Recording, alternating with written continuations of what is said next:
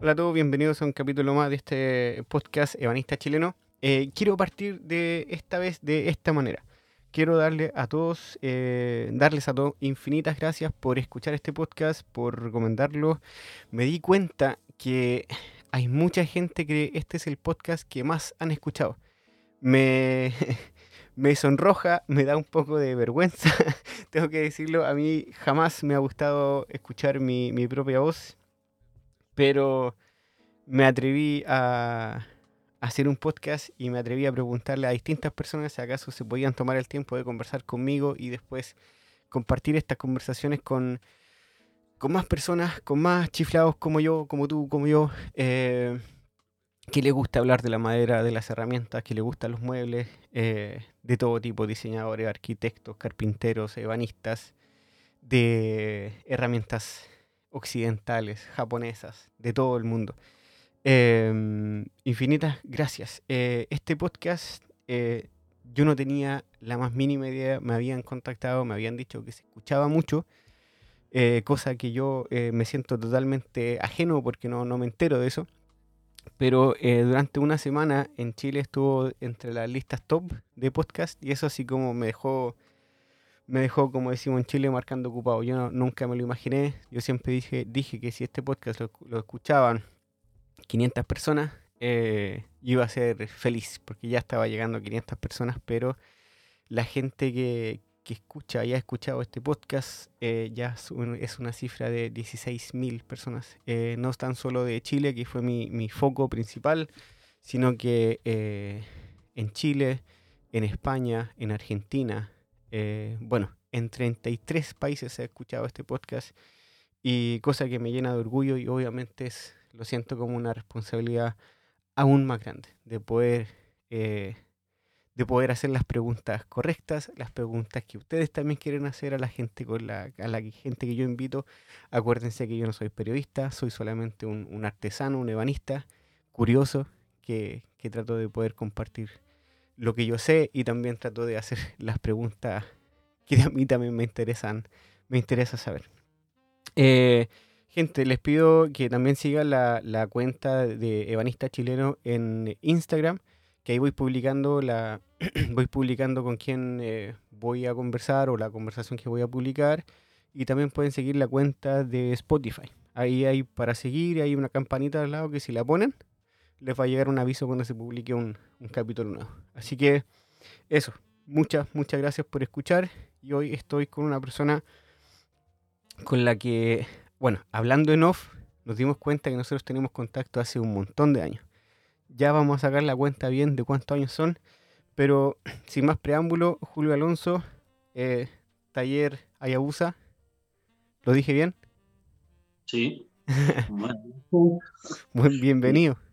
Muchas gracias por contar conmigo, que para mí es sorprendente y es un gran honor. Porque bueno, no, no creo que haga nada especial como para que aparecer en este tipo de programas que me parecen eh, relevantes, porque al fin y al cabo estás haciendo historia. Quieras que no, ahora parecemos aquí dos dos personas jóvenes, pero con tu programa estás haciendo historia y, quién sabe cuándo, cuando se oirá dentro de 50 años. Pues eso queda ahí. Sí, bueno, si, si hay historia, eh, no sé en realidad, pero, pero me, me, pone feliz que tanta gente lo escuche. Y quiero, quiero hacer un paréntesis aquí, eh, eh, empezando quiero hacer un paréntesis, de que mucha gente quizás por ahí me pide más capítulos, me recomienda y eso está súper bien.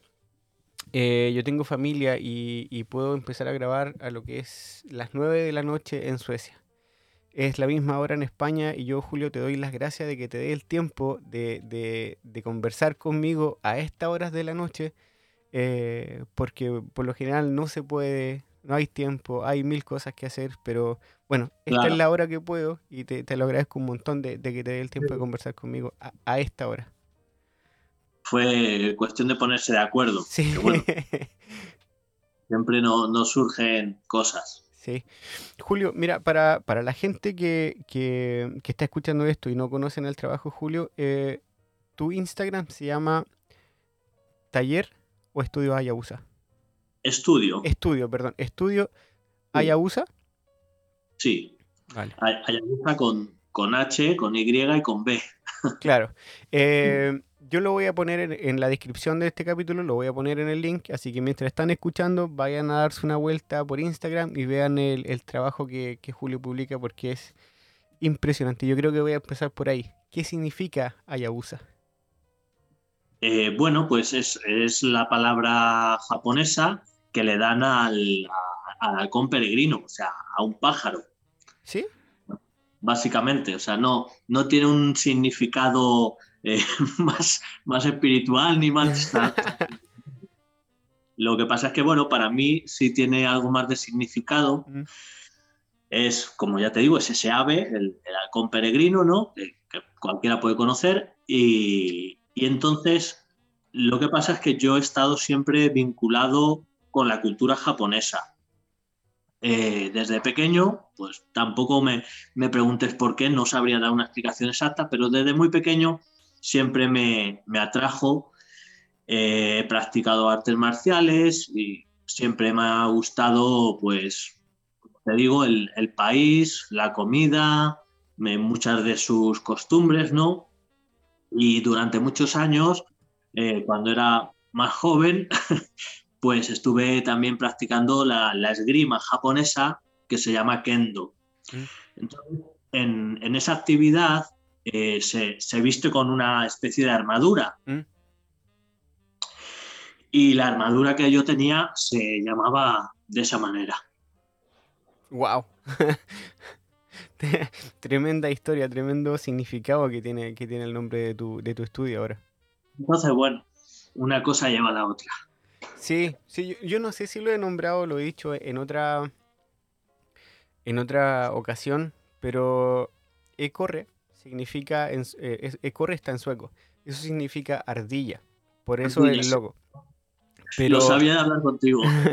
pero ardilla es porque cuando cuando con mi mujer empezamos a salir, yo la molestaba que ella tenía mejillas de ardilla. Ah, vaya. Entonces por eso cuando venía, vino el tiempo de, o la, la- tenía que ponerle un nombre a, a mi taller, a mi empresa o y al Instagram, fue como, dale, mueble de ardilla, Eco Remabler. Bueno, pues está muy bonito, la verdad. Sobre todo que, que tenga significado para nosotros también. No es solo una palabra así. Yo creo que, yo creo que por ahí tiene que empezar. Un amigo me decía que es publicista, me decía, oye, pero una ardilla no tiene ni, ni nada que ver con los muebles. Yo le decía, bueno, pero una manzana no tiene, una manzana no tiene nada que ver con los computadores. Bueno, bueno, cuidado, las, las ardillas andan por los árboles. O sea, Sí. que- sí, yo tuve una, Te lo cuento a modo, a modo de anécdota. Ya Sí. no vamos a, ir, vamos a ir un poquito por las ramas, pero te lo cuento a modo de anécdota. Yo tenía que presentar el, mi- una colección de muebles que lo, lo iba a exponer en febrero del 2016 en la Feria del Mueble de Estocolmo. Mm, Ahí yo con un grupo de amigos, con tres más, que era una tapicera y dos diseñadores de muebles, eh, sacamos una colección de muebles y lo íbamos a presentar en la Feria del Mueble de Estocolmo. Y, bueno, yo había escuchado el nombre de una empresa de publicidad que se llama Photorniture. Y bueno, eh, a través de un profesor de la universidad le, pregu- le pregunté, le pedí los datos y le dije, vale, yo le voy a escribir a esta empresa. Y yo no, sabía que, que el mail que él me había dado y el número que él me había dado era del, del jefe, del dueño de la empresa. Entonces Vaya. yo voy y te lo juro por, por mis hijos que yo lo, lo llamé, o sea, perdón, le mandé un mail y después él, él me llamó y yo no sabía con quién hablaba. Y Claro. tampoco había mirado mucho la empresa. Entonces voy y le digo, sabes que yo necesito un logo, quiero tener mi logo para la feria y que el logo esté listo, tengo la idea súper clara, pero no, no tengo cómo hacerlo. Y él me dice, Sebastián, ¿tú sabes con qué, con qué empresa trabajamos nosotros? Y yo le dije, no, la verdad es que no. Para hacer todo el cuento corto, ellos son los que le hacen toda la gráfica a IKEA. Ah, Sí. Le, hacen toda la gráfica, le hacen la gráfica a IKEA, a universidades, a muchas cosas estatales aquí en Suecia y son grandísimos, son súper grandes. Entonces me dice, nosotros por eso cobramos, qué sé yo, qué cifra fue la que me dio por un logo, me dijo, por eso te podemos cobrar como, como 10.000 euros, una cosa así. ¿Sí? Porque, bueno, era una cifra que, que yo fue como, wow, es, es imposible para mí pagarlo. Y me dice, pero ¿sabes Bueno. qué? No, me gusta tu estilo, me gusta que te hayas atrevido a llamarme, te voy a auspiciar con el logo.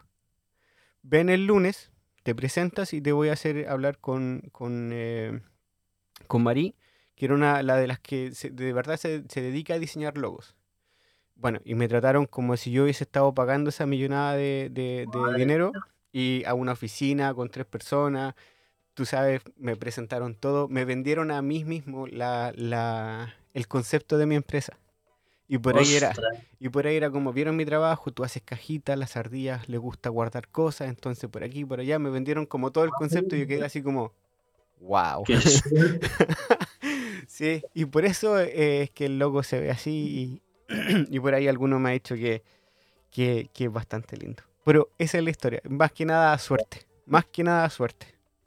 Pero mm, está muy bonito y además te agradezco que, que lo compartas conmigo, pues es una historia increíble, la verdad. Una. Y, la- y la verdad es que es verdad, el, el logo que tienes, yo lo he visto, lo reconozco y, y es muy bonito, está realmente Gracias, yo con, con, eh, pero, pero- pero elegante. gracias, yo con, con, eh, No, con con muy- Mari tengo contacto porque al final ella eh, también trabajaba, era como todo lo que es la gráfica de la universidad donde yo trabajaba. Ellos Ah. también le hacían la gráfica a la universidad, entonces también tuvimos después contacto, que no nos conocíamos, y después empezamos a tener contacto. Entonces le, le voy a decir, le voy a recordar que, que, que el logo está muy bueno. Fíjate que, no- que no te lo creerás, pero yo no, o sea, no tengo logo. Eh, Yo ando también buscando de hacer un logo, lo que pasa es que, claro, de, de manera un poquito económica, ¿no? no, es carísimo, Porque, carísimo. Llama- porque no, no, no tengo, o sea, Bueno, si hay, si hay algún diseñador gráfico que quiera, que quiera hacer el logo a Estudio Ayabusa, contáctense con él. claro, que- claro que sí. Si es a un, a un módico precio, pues lo, lo. Porque la- es verdad que siempre he intentado hacer algo y, y alguna vez he puesto alguna especie de dibujo, pero para mi, para mi gusto una chapuza. Y Sí. no, no tengo algo que me guste. No tengo algo que me guste. Es Pero que- bueno, ahí está. Es que lo- los gráficos son unos profesionales y saben exactamente cómo hacen su trabajo y al final terminan, terminan entregándote algo que es como, claro, esta era la idea clara que yo no podía bajar. Julio- volviendo un poquito a, a tu carrera, a tu vida, yo, yo no sabía que te habías dedicado tanto tiempo a, a- que tenías como relación con la cultura japonesa desde, desde tanto tiempo. Sí, ¿Hablas, ¿Hablas un poquito de japonés? Sí, un poquito. Un poquito. Lo, lo estoy estudiando también. Ah, buenísimo. En, en los ratos que, que me deja el taller, Mm, que es poco tiempo, pero bueno, lo que puedo lo voy estudiando porque si hay algunas plataformas online que, que bueno, a tu ritmo puedes hacer cursos y, y hasta cierto nivel pues es útil, ¿no? mm. Por lo menos para que si puedo viajar otra vez allí, pues defenderte, ¿no? Más que nada, para, Mm. para entenderte. Y luego también para comunicarme y practicar un poco con, con los contactos japoneses, los amigos que tengo, Mm. intentar hablar un poco. Sí, porque en Japón, en Japón, en en Japón hay, hay igual gente que obviamente habla inglés, pero no, no todos, Claro, no Claro. todos, y el nivel también es, es bastante básico, entonces por ahí cuesta un poquito la comunicación. Y te digo más, sobre todo en, en nuestro ámbito de la madera. Sí, ahí, sí que, ahí sí que hablan poquísimo inglés. Sí. Entonces, encima estamos ahí limitados, sí. Te, te hago una, una pregunta que de una me, me, me, me- surgió ahora. Porque muchas veces creo que nosotros, eh, los artesanos, reaccionamos o, reaccionamos o aprendemos un poquito como, como a, eh, copiando lo que hace el otro en el sentido de que tú ves eh, imitando. imitando lo Mm. que hace el otro. ¿Te hace sentido eso a ti? Un poquito de que la demostración es parte de la, de la enseñanza al, al trabajar, por ejemplo, digámoslo, a- al mover un cepillo. ¿Quiere- ¿Quieres decir si eso es eh, parte de mi aprendizaje? Espérate, voy a, voy a formular la pregunta, voy a formular la pregunta, no, lo que pasa es que no la, no la puedo formular bien, pero mira, estamos hablando, por ejemplo, de que no, no hablan bien inglés allá, entonces tienes que comunicarte a través de gestos, entonces no te, no te van a poder decir, carga acá, Ajá. tómalo así, apriétalo así, tú vas, es- tú vas a tener que mirar, observar minuciosamente lo que ellos hacen para poder imitarlos. ¿Te, viste en esa situación o, o te pasa con, con tus alumnos? Porque después vamos a hablar de eso, pero tú también das cursos. Ajá. Sí, sí, totalmente. Mm. Totalmente. Cuando he podido pasar este tiempo en Japón, pues eh, la comunicación con los maestros que he podido visitar y de los que más he aprendido, pues ha sido así, un poquito la explicación mirando y bueno, traduciendo con el móvil y, Mm. y cosas así. Así es, porque, realmente no es lo mismo como la gente que yo puedo tener ahora estos días en el taller, que les estoy hablando en, persona y les explico con, palabras técnicas y con y, realmente cómo tienen que poner la mano, cómo tienen que hacer presión y todas esas cosas. Es, es mucho, muchísima más información más concreta. Entonces, bueno, una parte del aprendizaje también es un poco eh, fallo y, y prueba y error. mm. Sí, yo creo que después te voy a, te- más adelante, porque quiero ir como un poquito, un poquito más cronológicamente, te voy a hacer una, una pregunta que la anoté aquí y ahí vamos, vamos a ver. Pero me contaste que, que tenías como relación con la cultura, con la cultura japonesa desde antes, desde Sí. pequeño. Pero Claro. ¿en qué momento se empezó a pasar todo eso a querer trabajar, digamos, con eh, en la mueblería? Y si es que partiste con herramientas japonesas de una o, o partiste con herramientas occidentales o con máquinas quizá. Claro, no, claro, fue más de ya en la edad adulta, ¿no? Mm. A- a raíz ya de cuando te vas a vivir a tu casa y bueno, tienes que amueblarla, básicamente. Es algo tan, tan sencillo como nos puede pasar a, a todos, ¿no? Entonces, en esa situación que empiezas a hacer un poquito de bricolaje, ¿no? Lo que se llama bricolaje y, trastear en casa haciendo arreglos y tal, pues es cuando eh, te empiezas a meter en, en este mundo, ¿no? Un poco. Entonces, también me pasaba que iba a las tiendas eh, para comprar muebles y no me gustaba lo que veía, no me gustaban los acabados. Mm, me sorprendía bastante y ya hace bastantes años y ya me sorprendía entonces lo caros que eran los muebles de madera maciza, de madera de verdad, ¿no?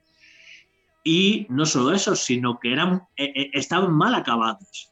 Eso es lo, lo que a mí siempre me ha, me ha vuelto loco. Decir, el mueble es caro, pero yo estoy viendo ahí un defecto, una, una cosa. Entonces, bueno, eso me llamaba la atención y fue un poco intentar hacer mis propios muebles y hace pues cosa ya de 16 años. Eh, y meterme con la madera. Entonces, como todo, empiezas de, cero sin saber y, y lo, primero que haces es comprar herramienta. Entonces, eh, compras la herramienta que encuentras y aquí en España, en, en aquella época, pues herramienta japonesa no encontrabas fácilmente. De hecho, hoy en día en España no encuentras herramienta Mm. japonesa que valga la pena. Eh, entonces, empecé con herramienta occidental, buscando herramienta occidental. Y como te digo, al ser mis inicios el, el bricolaje de casa, pues yo empecé comprando herramienta eléctrica, pero de mano. Pues lo típico, una sierra, una caladora, un taladro, esas cosas, ¿no? De, de andar por casa. Y luego pues vas buscando madera y vas buscando la madera preparada que venden en los centros esto de bricolaje, ¿no? Y bueno, pues te vas dando cuenta un poco que todo no tiene eh, el nivel, no te salen las cosas tan bien como tú quieres, o por lo menos en mi caso, que, que buscaba una calidad, ¿no? Y ya es cuando empiezas a buscar información y a tratar de aprender a hacerlo bien, ¿no? Eh, entonces, igual, en aquel entonces ni siquiera yo tenía internet, no tenía, tenía la casa vacía y, y no tenía ordenador y no tenía internet, tenía la tele. Así que bueno, eh, empecé comprando revistas, los kioscos, revistas de que ahora casi no hay, revistas de, de, papel. Y ahí buscabas pues información y tal, ¿no? Trucos, ¿no? Como dicen a veces, para trabajar mejor.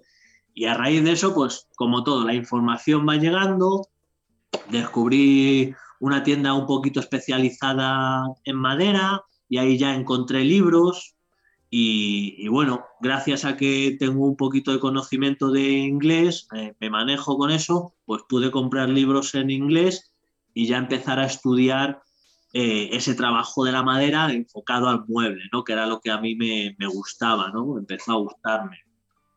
Y como vi que la herramienta eléctrica igual no me daba los resultados que quería, además el ruido, el polvo, todo eso me resultaba un poco desagradable, pues me fui volcando en la herramienta eh, de mano, en la herramienta artesanal y tradicional, ¿no? Y ahí ya descubrí que me gustaba más. Ahí ya fue como cuando te enamoras, ¿no? Y entonces empiezas allá a, a, invertir lo que puedes en esa herramienta. Y vas comprando herramienta manual, herramienta manual. Por otro lado, vas cogiendo esa información para adquirir técnicas, para saber usar las herramientas, entender la madera, porque como, ¿qué te voy a decir a ti? Eh, conocer el material, cómo son los árboles, la naturaleza de la madera es lo primordial, mm. porque es lo que te va a dar la, la oportunidad de cortarla bien. Al fin y al cabo, el trabajo de la madera es cortarla de una manera o de otra, pero si nos paramos a pensarlo, todas las herramientas quitando los sargentos y, las reglas ¿no? y las escuadras, pero es todo cortarla. Entonces tienes que tener ese conocimiento del material para que lo hagas mejor. Y es eso, estudiar a, través de, libros, fui comprando libros, también DVDs, ¿no? De, de, material didáctico. Y luego ya, al cabo de unos pocos años, ya sí tuve acceso a Internet y empecé a meterme a, a buscar información en Internet.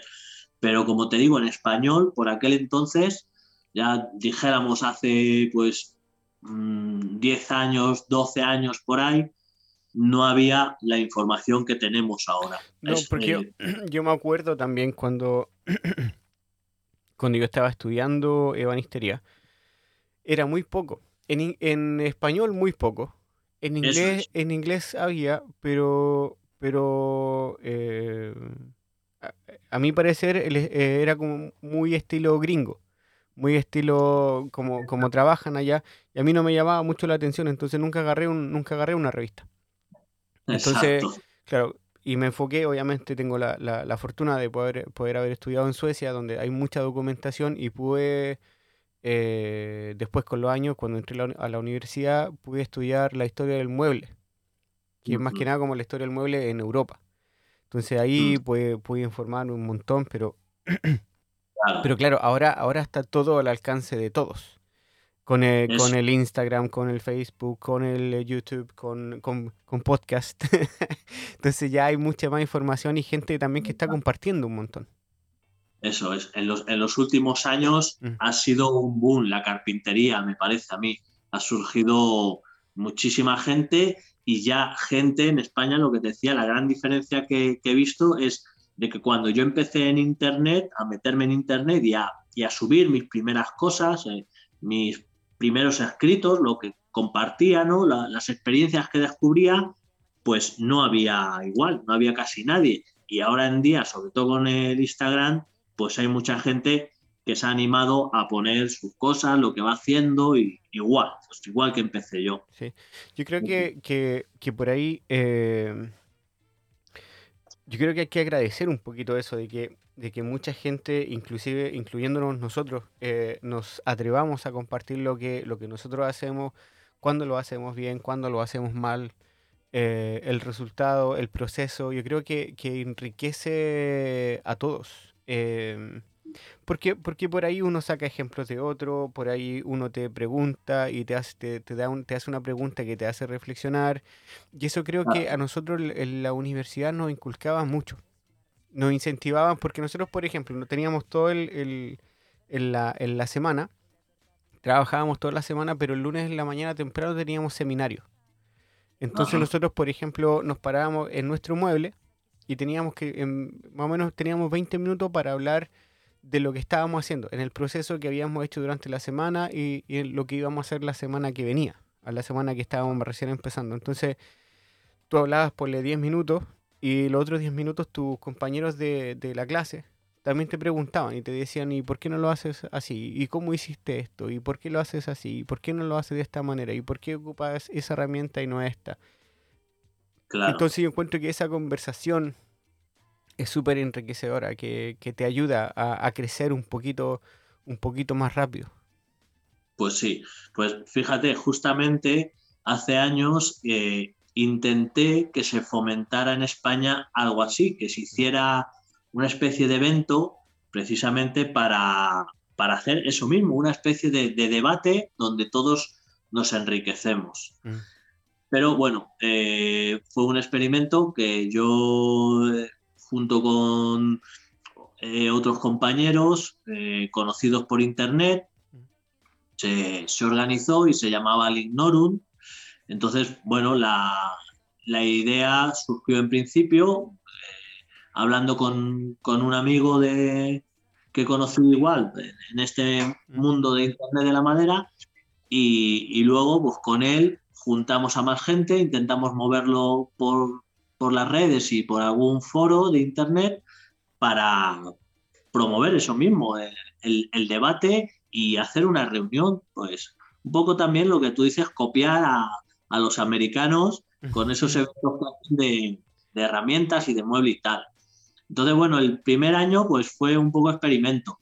Mm. Luego, pues yo vi otros intereses de, otra gente y me preferí apartar, ¿no? Y mm. luego, pues se realizó, se celebró dos años más y ya eh, lo organizó otra gente y, ahí quedó, no se ha vuelto a hacer. Es una, es una pena porque, bueno, era el, evento que, que, más bonito me parece que se hace en España mm. sobre el mueble y la madera. Porque luego, claro que sí, hay muchos eventos, pero son, ya sabes, comerciales, industriales, que creo que, que creo que un poquito lo que pasa en Chile, que tú, yo, no he tenido la suerte de estar allá cuando se ha hecho, pero todo lo que los colegas me han nombrado es que se llama como la, Semana de la Madera, pero lo que menos, lo que menos hay son muebles eh, y lo que hay mucho es eh, cosas de línea plana. Entonces, del, del, del, mueblista, porque hay mucho talento en Chile, tengo que, tengo que también permitir, permitirme decirlo, que, que hay mucha gente talentosa, que son autodidactas, pero que, que le ponen corazón y que le ponen coraje para salir adelante y que lo hacen muy bien, eh, no tienen ese espacio para, para poder mostrarse. Y creo que, que a través de un grupo que que se llama Carpinteros Unidos, ellos están tratando, tienen una idea de poder querer hacer algo, pero claro, hace, empezaron hace un tiempo atrás, pero después vino la pandemia y creo que por ahí, que por ahí ya chocó con, con, la, con, lo, con las ambiciones que ellos tenían. Eh, una, una, la, la, maldita pandemia y la bendita pandemia para algunos. Todos tocados de una manera o de otra. Sí, no, sí. Eh, una, una pregunta, Julio. Eh, de manera académica en España, eh, ¿hay algún lugar donde estudiar ebanistería o estudios del mueble? Eh, bueno, hay, hay centros, pero lo que te digo, están enfocados al mueble industrial y la gente va a aprender eh, a usar máquinas, básicamente. Y bueno, diseño sí, diseño sí se puede estudiar todo lo que quieras, pero el tipo de, precisión que siempre hablo yo con las herramientas manuales, pues no, no hay ningún sitio. Mm. De hecho, en, eh, a mi taller ahora mismo tengo un profesor de una escuela de estas de, de mueble y, y madera. Y viene a aprender conmigo por eso, porque no hay no hay una fórmula de, de hacer este tipo de trabajo. Mm. Porque una vez, creo que fue ese mismo, ese mismo año 2016, si no fue el comienzo del 2017, que vino una escuela de León. Y ahí me puede orientar un poquito en qué parte queda, en qué parte de España queda León. Porque tú estás en Madrid, ¿no? Yo, yo, eh, yo soy de Madrid de toda la vida, pero no, ya, no estoy viviendo ya en Madrid. Estoy en un pueblo que ¿Sí? ya pertenece a Toledo. Ah, vale, Es- vale. Un pueblecito, pero ya, ya sale de la comunidad de Madrid, entonces ya no pertenece a Madrid. Es donde estoy yo. Ah, vale. En Toledo. Mm. Lo que pasa es que estoy a 30 minutos de Madrid, estoy casi en Madrid. Estoy, estoy en, en coche, llego enseguida. Pero ya no pertenece a Madrid, Madrid. Ah, es vale. eso. Y León, León, León está como eh, hacia el norte y hacia la izquierda, como digamos tirando hacia Galicia, vale, ya. Ahora me, ahora me, me acuerdo, sí. hacia la, hacia la esquina hacia Galicia, ¿vale? No es totalmente el norte, sino un poquito más abajo. Claro, porque de ahí eh, fue una, una, una escuela, que era como una es- especie de tipo de escuela de oficio, pero eran adultos los que, los que fueron. Y, y se dieron una vuelta, los vi en la feria, en la feria, así fue. Los vi un miércoles, ahora me acuerdo bien, porque nosotros, la feria del, mueble en Estocolmo empieza el martes, y nosotros teníamos la casa abierta de la universidad el día jueves. Entonces los vi el miércoles, eh, me di cuenta que hablaban español, les hablé, les presenté todos mis muebles. Y después les dije que, que teníamos la casa abierta y que se fueron a dar una vuelta por allá. Y fueron al otro día y participaron de los workshops que, que ahí se hacían y todo, y vieron la universidad completa y todo. De ahí nunca más, eh, creo que nunca más tuve como contacto con los profesores, pero con, una, con un alumno de ellos tuve contacto un tiempo. Pero más que esa Ajá. escuela yo no, no, no conozco de, de- de España. Pues en otras comunidades también hay, hay ese tipo de escuelas. Hay centros parecidos igual. Que se, se enseña el oficio, pero de cara, digamos, al trabajo. O sea, para que la gente tenga, se ocupe en un, en un trabajo y tenga un puesto para trabajar. Entonces, bueno, el, el tipo de trabajo de la madera que se hace en España, pues es más, un poquito más con máquinas y todo esto, porque hacerlo a mano, pues sabemos que, como se suele decir, no está pagado y, y entonces a la gente le da mucha pereza. Si no me da dinero, pues no lo hago y ya está. es así de básico. Entonces, bueno, gente que sí le gusta ver un poquito más de calidad en sus trabajos con la madera y, y buscan la precisión, Mm. en- al fin y al cabo son los buenos acabados, pues recurren, recurren a, a talleres como el mío. Mm. Simplemente. ¿En qué, cuántos años trabajaste con, con- con, eh, maquinaria, digamos, máquinas manuales eléctricas y, y cepillo occidentales? ¿Y cuándo, después de cuántos años ya te cambiaste? ¿O cuándo Mm. tuviste tu primera herramienta japonesa? Fue, fue... Pues digamos que hace unos ocho años, más o menos la, la mitad. ¿Mm? Estuve, estuve como unos ocho años usando herramienta occidental. Yo, eh, como te digo, fui comprando, adquiriendo herramienta occidental manual y claro, descubriendo, descubriendo esas marcas ta- tan, chulas como Veritas y Lee Nielsen y otros que son también un poco elitistas, Mm. ya, digamos, que son muy caras, ¿no? Pero son muy bonitas. Y, y construí un taller completo de esa herramienta. Y con eso estuve trabajando y digamos que aprendí a, a trabajar la madera y a hacer el mueble, ¿no? Adquirí unas técnicas y unos conocimientos suficientes. Y luego ya, teniendo ese conocimiento, esa base, fue cuando ya decidí dar el paso a, a coger la herramienta japonesa. Y ya te digo, fue como hace unos ocho años ahora mismo, aproximadamente ¿Mm? porque lo que te decía, como en el tiempo en el que empecé no había nada de herramienta japonesa ni información, pues no tenía acceso, aunque quisiera. Entonces, luego, al comprar libros, vi la herramienta japonesa. Fue cuando la vi por primera vez, digamos, porque lógicamente antes no la, no la veías en ningún lado. En los libros fue donde la vi, la descubrí y ya supe que, bueno, en algún momento iba a dar el cambio. Entonces el cambio fue que vendí todo el taller completo. El taller que tenía todo, toda la herramienta occidental, lo vendí y invertí en el nuevo taller de, herramienta japonesa. Y ahora, pues como, como sabes, solo manejo herramienta japonesa. Lo que pasa es que, bueno, algunas personas que quieren aprender conmigo traen herramienta occidental porque tienen la oportunidad de, de igual, de aprender a usarla gracias a la, a la experiencia que tengo. Mm. Es, es, básicamente eso. Mira, yo creo que, que, que, voy, a, voy, a, voy, a, tirar este comentario. Eh, creo que quizá alguna vez dije, creo que para usar herramientas japonesas hay que ser japonés. Tú me, tú me das me da el ejemplo de que no es así, porque yo veo la calidad que tiene tu trabajo y la manera que trabaja la herramienta, cómo la ajusta y todo. Pero creo que a lo, a lo que voy yo es que hay que entender un poquito la, la, cultura japonesa, la filosofía japonesa, para poder entender las herramientas japonesas.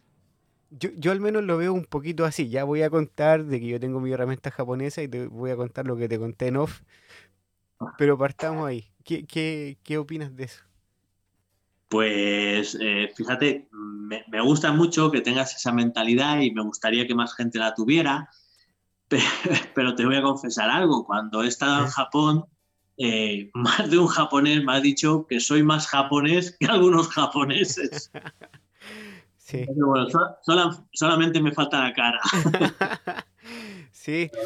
La, cabeza y el corazón los, los tengo japoneses. Entonces, bueno, no, por supuesto que no hace falta ser japonés en absoluto para usar la herramienta japonesa porque hay, hay, hay chicos y chicas que la manejan fuera de Japón mm. eh, maravilla. Y es simplemente pues aprender las técnicas y, y aprender el, el, mecanismo, ¿no? Al fin y al cabo de esa herramienta manual. Y luego es verdad lo que tú dices que es, es bueno mmm, tener una mentalidad eh, más espiritual que a lo mejor con la herramienta occidental, que, que, al fin y al cabo hoy en día, aunque sea de mucha calidad, pero está en gran medida fabricada de forma industrial. La herramienta japonesa eh, es cierto que aún hoy en día eh, se hace la que es de, buena calidad, de, simplemente nivel medio y alto, ya se hace de forma artesanal y, hay muchos artesanos japoneses que se dedican a, a la eh, forja del acero japonés laminado y a la construcción de, la herramienta de madera, porque la herramienta japonesa en su mayor medida es de madera. Mm. Entonces, hay artesanos que, trabajan la herramienta de madera, construyéndola.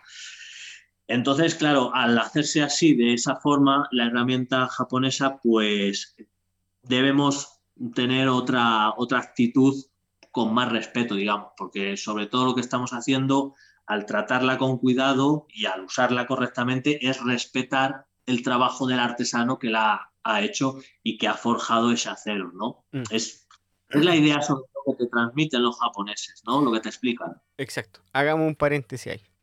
Ahí creo que es el momento justo de hacer un paréntesis. Porque, a ver, yo entré a la universidad y no tenía ni una herramienta. Creo que lo único que tenía eran como reglas de metal no tenía nada. La, la mueblería, la ebanistería, después como la fui aprendiendo, siempre fue con máquinas. Y con la, obviamente cuando fue antes de la universidad eran máquinas muy básicas que había que encontrarle la maña que tenía la máquina para poder tener el resultado que uno, que uno iba queriendo. Y obviamente los muebles que hacía en ese tiempo no son ni comparados con las cosas que, que, que puedo hacer ahora. Vale. Entré a la universidad y dije, me voy a comprar mis primeros, mis primeros formones. Tenía un poquito de, dinero ahorrado y fui y dije, vale, que me compro. Y empecé a mirar herramientas. Y yo, yo lo cuento porque yo creo que mucha gente eh, cae ahí. Eh, me enamoré de la herramienta japonesa. Me enamoré, pero así me enamoré. Y fue como, estas son las herramientas que yo tengo que tener, estos son los cepillos que yo tengo que perdón, los formones que yo tengo que tener. Cuento corto, eh, empecé a afilar los cepillos japoneses, me di cuenta que eran durísimos. Y después mm. me miro la yema de los dedos de ambas manos y tenía, terminé todo cortado. estaba, todo cortado porque, claro, primero la, parte de abajo del cepillo y después empezar a girarlo por otro lado, era como tener una, un, ¿cómo se dice? Una, eh, ah, ¿cómo se llama la espada de los samuráis? Una katana. Una katana, tenía como tener una katana en las manos, terminé todo cortado. Creo que lo ocupé quizás seis meses, traté de acostumbrarme y yo dije, en este momento de mi vida no puedo ser japonés. Y por respeto al artesano que forjó el acero y que hizo la madera y todo, yo no me puedo dedicar a esta herramienta. Las dejé de lado, desde el tiempo se la terminé vendiendo a otro estudiante que, a él le interesaba mucho y se dedicaba. Y él, las pudo, ah. y él las pudo ocupar mejor y ahí yo me compré otros formones. Formones ah. occidentales porque ya me, podía, me acomodaba un poquito más a la manera que yo tenía, pero también me pasó lo mismo después cuando me compré mi primera cana. Ya tenía otro cepillo, sé manejar bien los cepillos y todo. Mm. Pero tener una cana es totalmente distinto. Cana, se, eh, dice una cana o un, un, cana? ¿Cómo se dice?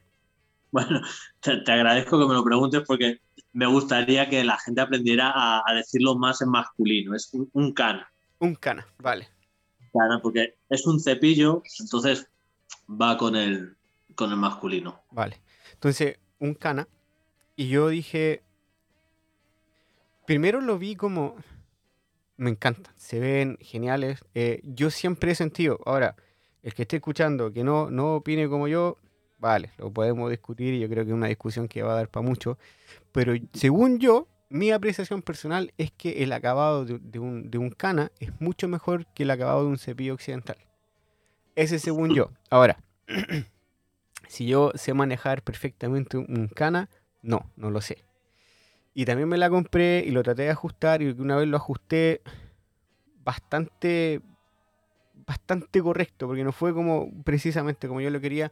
Lo ocupé, me encantó, me encantó como, digamos, eh, tirar hacia, hacia, hacia mí eh, el, el, el, cana y no, no, eh, no alejar el cepillo, de, claro, no empujarlo. Entonces, claro, me, me, me, pasaba otra cosa, pero entre, entre mi vida laboral, mi vida familiar y, lo rápido que tenía que tratar de que mis cosas, mis muebles avanzaran para que poder hacer algo, porque claro, si trabajas de, de 8 a 5 de la tarde y te quedas dos horas, ya terminas eh, saliendo de tu trabajo a las 7 de la tarde y llegas a las 8 a, a dormir prácticamente. Entonces, no es, no, es, muy compatible. Entonces dije, vale, me tomo una pausa, las tengo ahí, tengo... ¿Cuántos cepillos te dije delante que tenía? Tres. Tengo tres, tres cepillos, eh, tres canas. Y, están ahí. Eh, yo sé que eh, voy a tomarme el tiempo de poder ajustarlos perfecto, de que ajustarlo porque yo lo pienso un poquito para el otro lado en este momento yo veo las herramientas japonesas como las miro con mucho respeto porque hay que tener en consideración en quizás a mi manera de verlo en qué época del año voy a empezar a cepillar con un cepillo japonés, la hoja y la madera, tengo que ir ajustándolo a qué proyecto, qué sé yo. Eh, y hay una de las cosas también que yo le he dicho a, a mucha gente cuando me preguntan qué herramienta me compro porque me preguntan por las herramientas japonesas y yo les digo, mira, a mí me encantan, me enamoran, pero yo no, la, no, soy capaz de ajustarla como tengo que ajustarla porque no me he dedicado.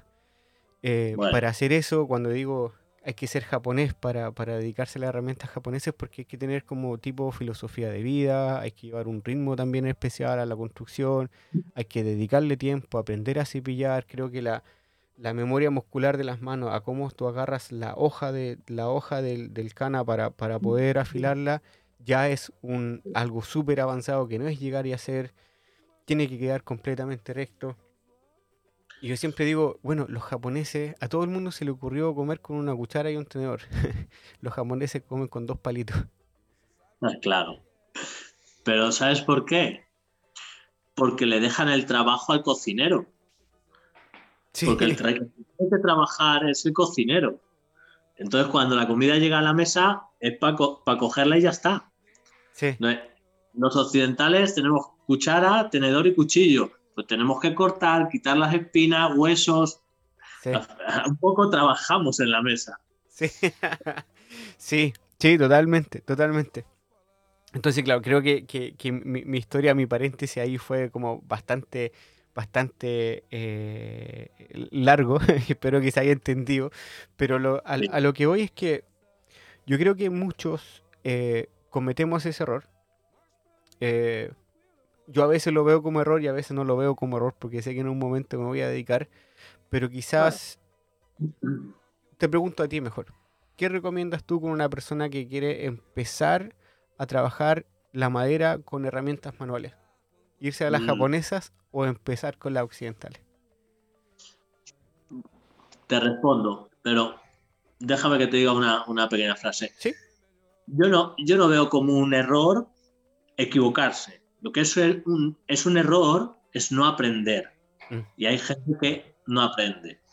Entonces, podemos equivocarnos, podemos comprar herramientas japonesas sin, saber, pero hay que tener ese, respeto, simplemente.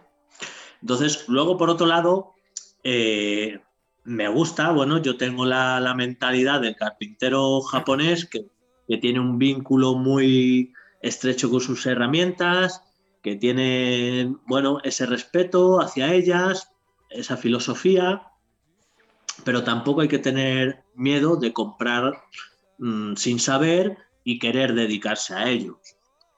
Lo que mm, me vas a permitir decir que, me molesta, ¿eh? porque es verdad, tengo que decir que me molesta, es que hay gente, y tú lo sabes perfectamente, que hoy en día, por, culpa de las redes sociales tal vez, eh, quieren eh, presumir o mostrar esa herramienta japonesa y, cogen herramienta japonesa solo para presumir en las redes sociales, pero no la quieren para trabajar realmente, solamente por este, esta, esta moda ¿no? de, de conseguir likes, conseguir seguidores, todo ese rollo viral, ¿no?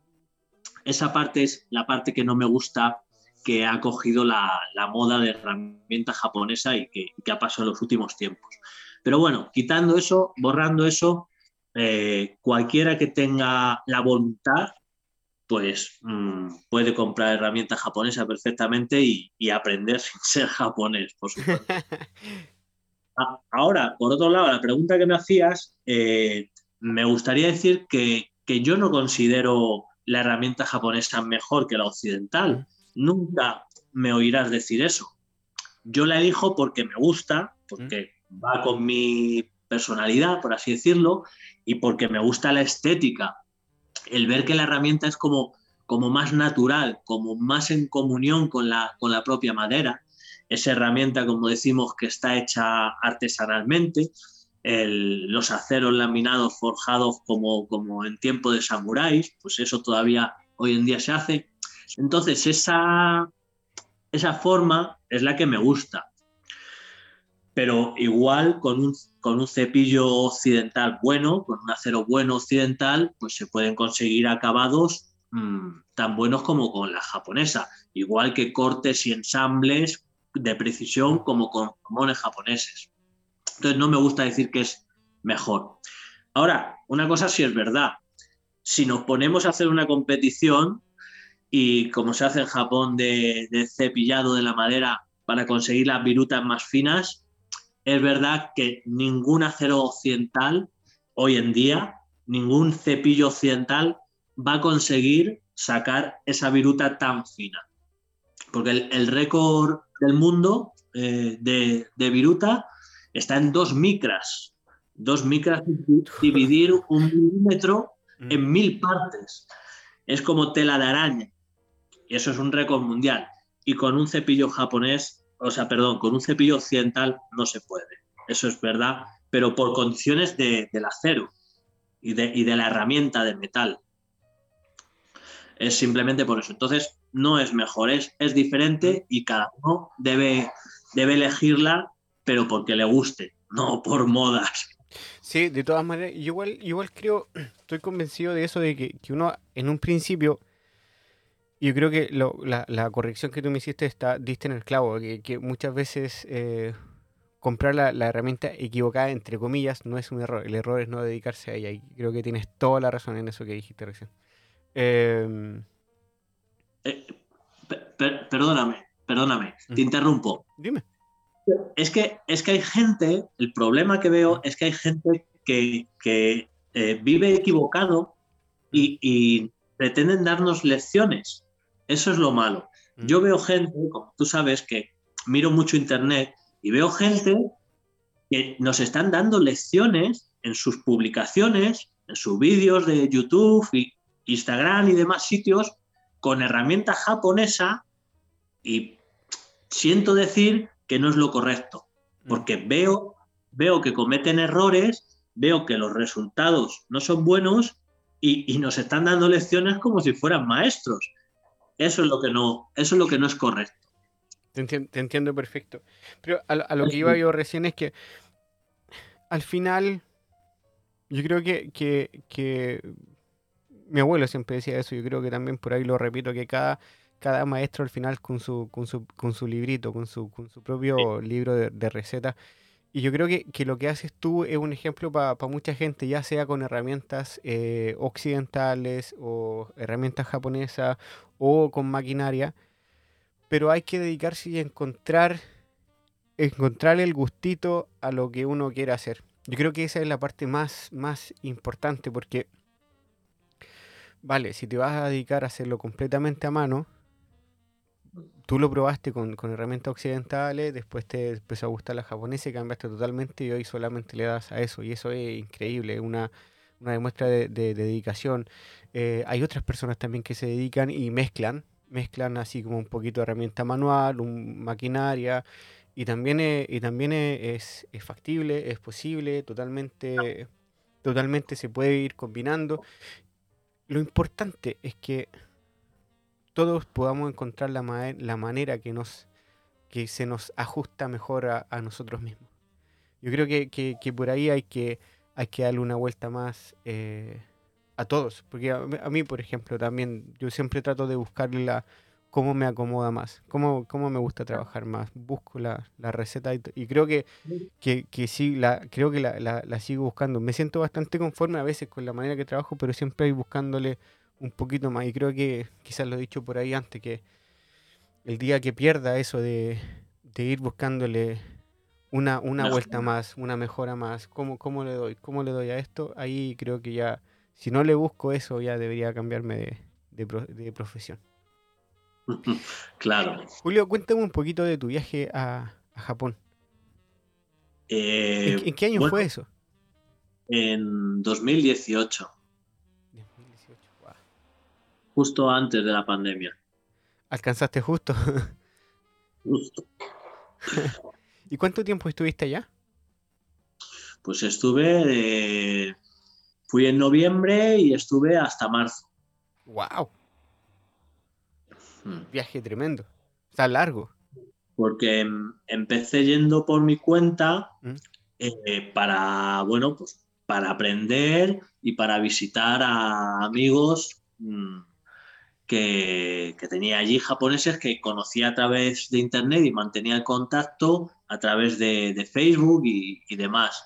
Entonces fui a, visitarles y a aprender con ellos.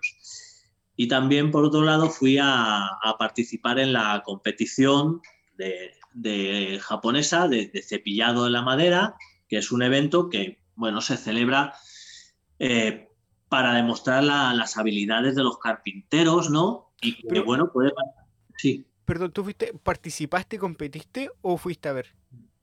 Sí, yo fui a participar. Ah, bueno. Yo competí. Wow. Sí, eh, porque te iba a decir eso, que puede participar cualquier persona del mundo, es, es bienvenido cualquiera, ¿vale? Entonces, bueno, pues yo lo hice pues gracias a los, a los amigos que tenía que, que, me ayudaron, ¿no? Y me, me movieron la, el asunto y entonces me pude apuntar. Y, es un evento que, se celebra para eso, para... Es un divertimento, al fin y al cabo, es para pasarlo bien. Pero a los carpinteros japoneses, pues lo, inventaron, por así decirlo, para, para probar sus habilidades con la madera y no hay nada más difícil que el cana. Es la herramienta más difícil de, manejar a un nivel muy alto de precisión. Cualquiera puede coger un cana y, sacar unas virutas. Eso es fácil. Pero a un nivel muy alto de precisión es la herramienta más difícil porque a pesar de su aspecto simple, que es un bloque de madera y un acero, eh, es muy complicado los ajustes para, llegar a, esos niveles de cortar láminas de madera que llamamos virutas tan, tan finas como una tela de araña, ¿no? Entonces los carpinteros japoneses lo, celebran para ver quién, quién lo hace mejor, ¿no? Y aparte de divertirse, pues sirve para demostrar la calidad que puedes tener en tu trabajo, porque si eres capaz de dominar las herramientas de esa manera, pues eh, eh, el mueble que hagas o la construcción que hagas es una garantía de que lo vas a hacer mejor, ¿no? También. Pero aparte de la competición esta de cepillado, pues hay otras actividades allí, hay muchas actividades. Hay venta de herramientas, de piedras de afilar japonesas, hay demostraciones de todo tipo, de afilado, de, uso de herramientas, con sierras manuales, como se hacía hace muchos años, con, hachas, hay talla, hay muchas actividades luego en el, en el recinto. Entonces es fabuloso. Se, se, celebra durante dos días, suele ser un fin de semana. Y bueno, cuando yo fui fue en noviembre, se, se hacía en noviembre. De hecho, fui a finales de octubre ya en octubre, ya el día 30 de octubre ya estaba en Japón y, estuve ahí. Entonces, a raíz de ir a esa competición, pues eh, allí estaba la, televisión, había varias televisiones, medios de comunicación y casualidades de la vida, pues me, me, digamos que fueron a, entrevistarme a mí porque vieron, vieron a alguien no tenía los ojos. ¿Qué hace este aquí? Se ha perdido. ¿de dónde ha salido este? y bueno, pues, pues a raíz de eso, me, luego me contactó la televisión de Tokio y, y quiso hacer un programa, un reportaje conmigo para conocer cómo es su cultura fuera de Japón, mm. ¿no? Porque cuando ya esto es todo un proceso, ¿no? Que te van entrevistando, te van preguntando, tal, y hacen como una criba. Entonces, cuando se pusieron en contacto conmigo y ya eh, decidieron hacer el programa conmigo, vieron que era la única carpintería japonesa en España, ¿no? entonces, claro, dijeron, bueno, es que eh, hemos buscado en tu país y nadie más hace ese trabajo es el único taller que es 100% eh, japonés. Entonces eso les llamó mucho la atención y a raíz de eso pues decidieron hacer un programa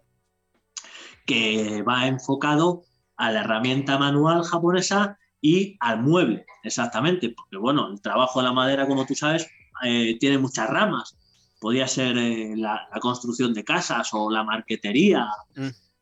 la talla, ¿no? Pero mi programa, pues coincidía con eso, con, con el mueble, ¿no? el mueble japonés.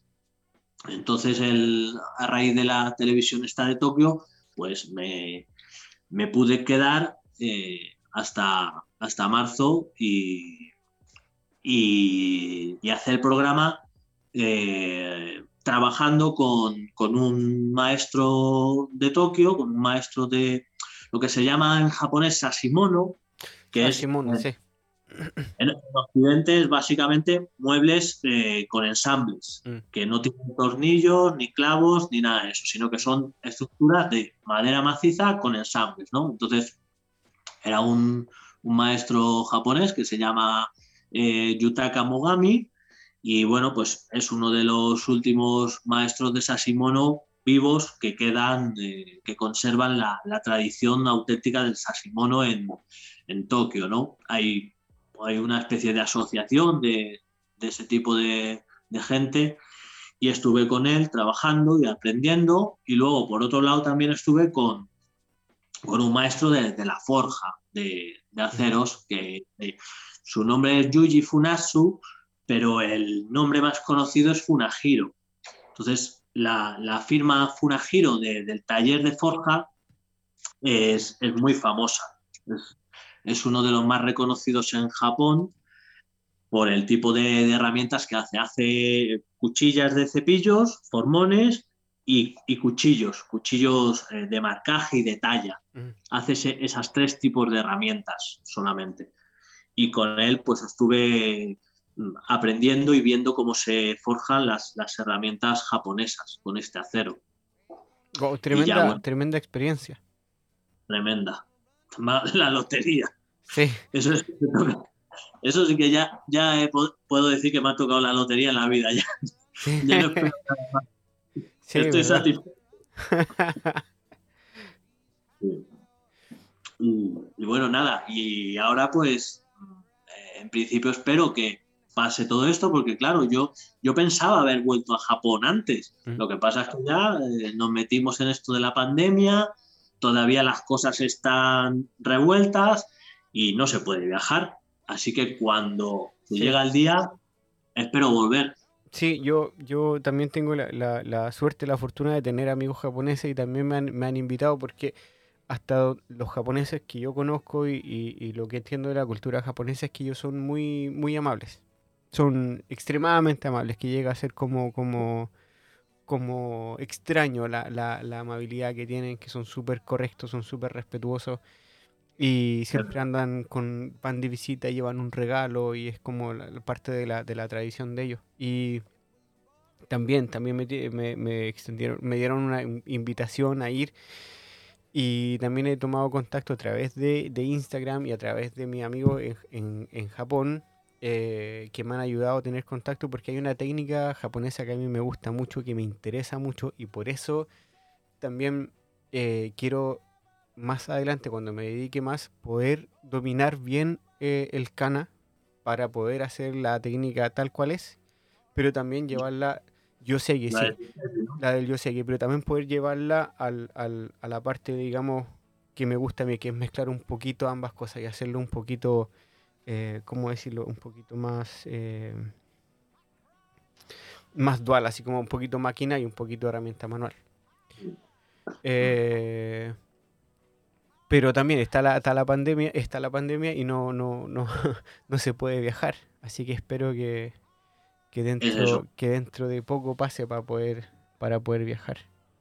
Es así. Sí, eh, los amigos que yo tengo también, eh, tú, lo, tú lo conoces, eh, que es una persona que se ha hecho súper conocida, digamos, en, en, el ambiente y por herramientas japonesas, que es Matsu.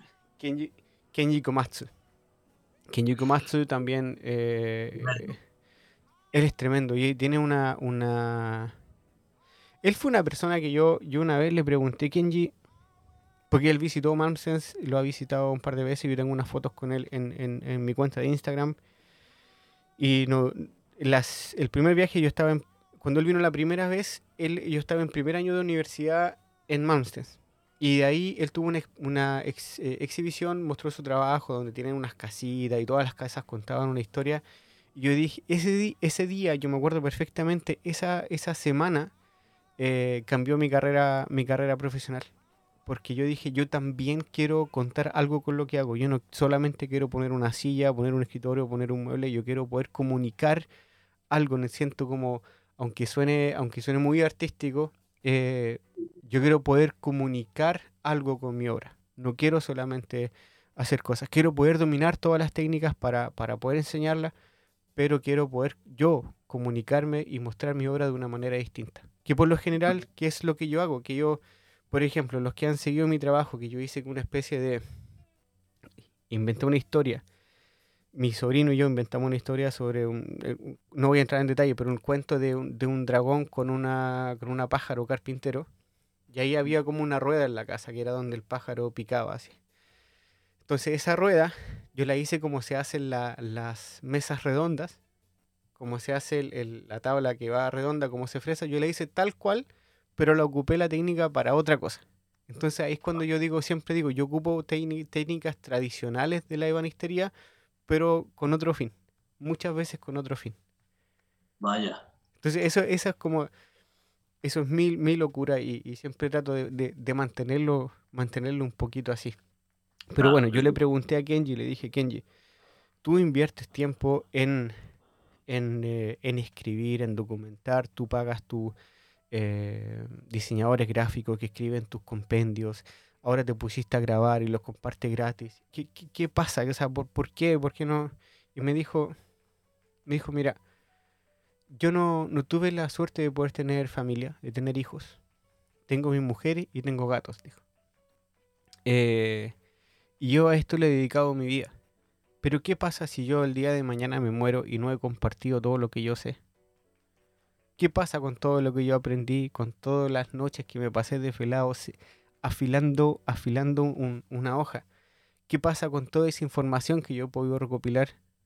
Yo prefiero compartirla para que, para que se siga, siga en, se siga heredando, que la gente la siga aprendiendo em, y no dejarla solamente para mí y, no compartirla con nadie. Ese mensaje a mí fue como que, vale, vale, te lo, te lo, te lo, lo entiendo, lo, lo, comparto y creo que también lo voy a, voy a tratar de hacer. Eh, ah, y la otra persona que tuve la suerte de, conocer fue otro Kenji, Kenji Suda. Ah, eh, sí. Bueno, increíble. Tengo su libro. Sí, Kenji, Kenji Suda, para, para la gente que no está muy, muy eh, claro, muy, muy en esto, pero a ver, en Japón está, existe como eh, una, una, distinción que es como tesoro nacional, que vendría siendo la traducción directa al español, tesoro nacional como tesoro viviente, tesoro nacional pero viviente, sobre, sobre todo la, la artesanía que hay, por ejemplo, en, en cerámica, hay en hay en, en, hacer eh, papel, no sé cómo se llama el oficio ese, eh, ah, bueno, hay de todo, pero está él que es ebanista. Mm. Hay un par de videos también en YouTube sobre él, búsquenlo, Kenji Suda. Em, y él visitó la universidad y mostró su trabajo y nos mostró en vivo cómo ajustaba, los cómo ajustaba el cana, cómo cepillaba, cómo ocupaba sus formones. Mostró unas cajas que yo tuve la posibilidad de tomarlo, pero yo vi el trabajo de él y quedé como, me salió ya lo último suspiro que fue como, guau, yo creo que nunca voy a llegar a este nivel que te da como esa sensación, el trabajo de él era tan... Mira, ojalá me entienda, me entiendas tú, Julio, y me entienda la gente que me está escuchando, que el trabajo de él, sí, era perfecto, sí, era, era súper habilidoso, pero era tan lindo, era tan, tan delicado el trabajo de él, tanta, tanto detalle que entre paréntesis una vez me lo criticaron, que mi trabajo tenía mucho detalle, pero el trabajo de él tenía tanto detalle, pero tan, todo tan bien pensado, estaba todo tan bien, tan bien puesto, esto aquí, esto allá, esta madera, este color, esta combinación. él, hace los de y hace todo y es como, wow. Yo, y cuando vi el trabajo de él fue como, vale, me falta tanto. Yo a él aparte lo, lo conocí cuando iba en segundo año de universidad. Y fue como, me falta tanto, me falta tanto. Y cada vez que veo su libro veo así como, y vuelvo a repetir y, recordar, me falta tanto, me falta tanto. sí, sí, es muy bonito, sí. Sí, por ahí tiene uno, eh, si lo buscan por el hashtag Kenjisuda en, en Instagram, por ahí salen un par de imágenes del trabajo de él. Es eh, de bueno, tú, la gente no te está viendo, pero tú cuando te dije Kenji Suda, tú reaccionaste así como casi que te echaste para atrás. Sí, porque es eso, es un tesoro viviente. Sí, y, él, él de, verdad que domina muchas técnicas, hasta, hasta la técnica del acabado del eh, urushi. La urushi, sí. Increíble. Julio, volviendo... pasa, Dime, perdón. Es muy caro. El urushi lo malo es que es caro. Sí, aparte que sé que mucha gente reacciona de una manera eh, como con alergia. Con alergia. El ¿no? puede provocar alergia. Claro. En las manos. A ver, a ver, porque después también no, nos visitó una persona que era, que creo que era Tesoro Nacional, que él se dedicaba al, acabado de Urushi.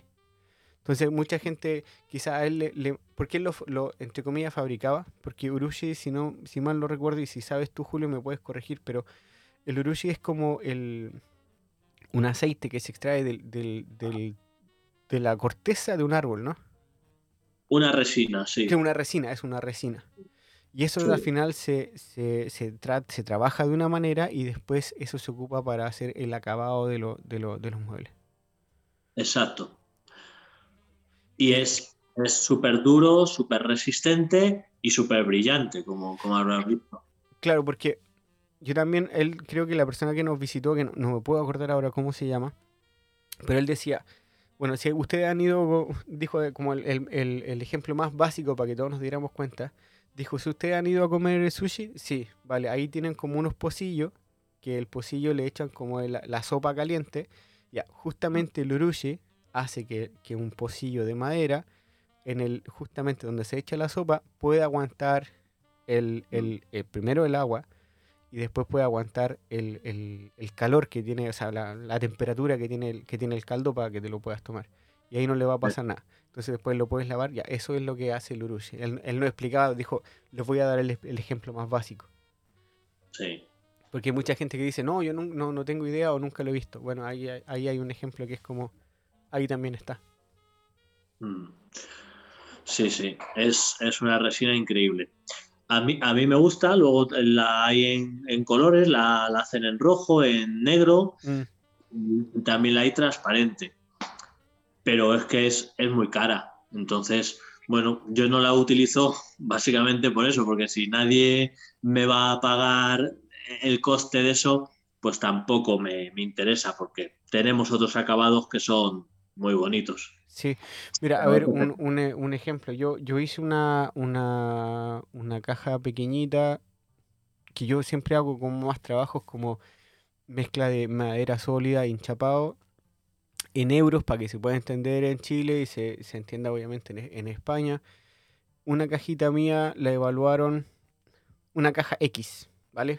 Que yo le dediqué harto tiempo, pongámosle, me la evaluaron como en Ah, deja de decirlo correctamente, creo que fue 2.000 euros que me volaron una caja. Y para mí fue como, no, creo, no creo que alguien me lo pague. Primero fue eso, no creo que alguien me lo pague.